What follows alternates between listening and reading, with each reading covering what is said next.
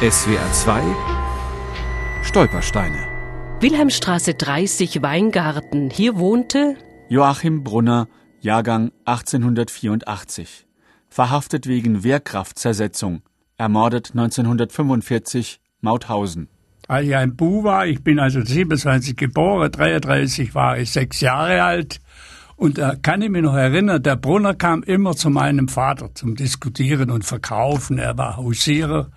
Und der Brunner, der kam mit meinem Vater. Ich habe das Fahrrad noch gut vor mir stehen, wo er seine Utensilien ähm, drin hat, mit Hosengummi, mit Arbeitskleidung, mit Knöpfe. Und dann haben sie diskutiert. Ich hab, aber ich habe nie was mitgekriegt, was sie diskutiert haben, denn die wollten ja keine Kinderzeugen dabei haben. Ne? So Alois Thoma, der sich später in der Arbeiterbewegung engagierte und als Handwerker beim Aufbau der Jugendbegegnungsstätte Auschwitz vor rund 20 Jahren mithalf. Thoma beschreibt Joachim Brunner als großen, kräftigen Mann. Brunner war eigentlich von Beruf Eisendreher, verdiente sein Geld aber als Hausierer und kam im ganzen Oberland herum mit seinem Fahrrad, später mit dem Moped. Er war verheiratet und hatte zwei Töchter. Als Zugezogener hat er sich in Weingarten gut eingelebt. 1919 kandidierte er im Gemeinderat für die SPD, erzählt Uwe Hertrampf, der sich mit dem Schicksal Brunners beschäftigt hat. Man muss sehen, dass der sozusagen ein Vertreter des linken Spektrums war, der SPD. Und ich glaube, das Gefährliche, was die Nazis in ihm gesehen haben, war die Tatsache, dass er links war und dass er rumkam im Land.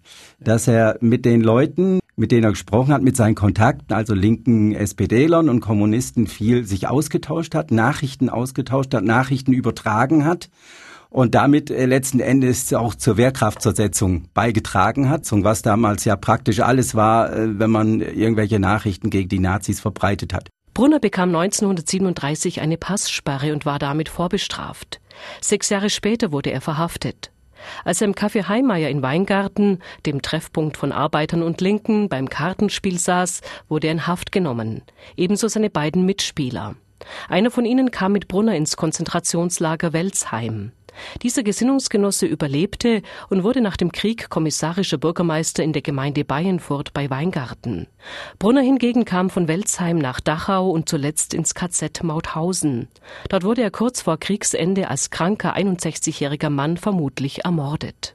In Mauthausen gab es ein Sanitätslager.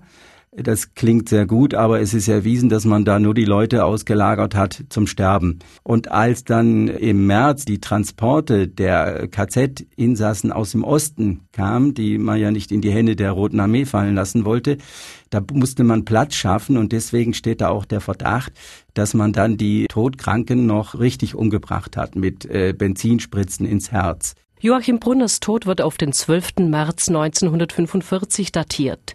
Acht Wochen später war die Herrschaft der Nazis in Deutschland beendet. SWR 2 Stolpersteine. Auch im Internet unter swr2.de und als App für Smartphones.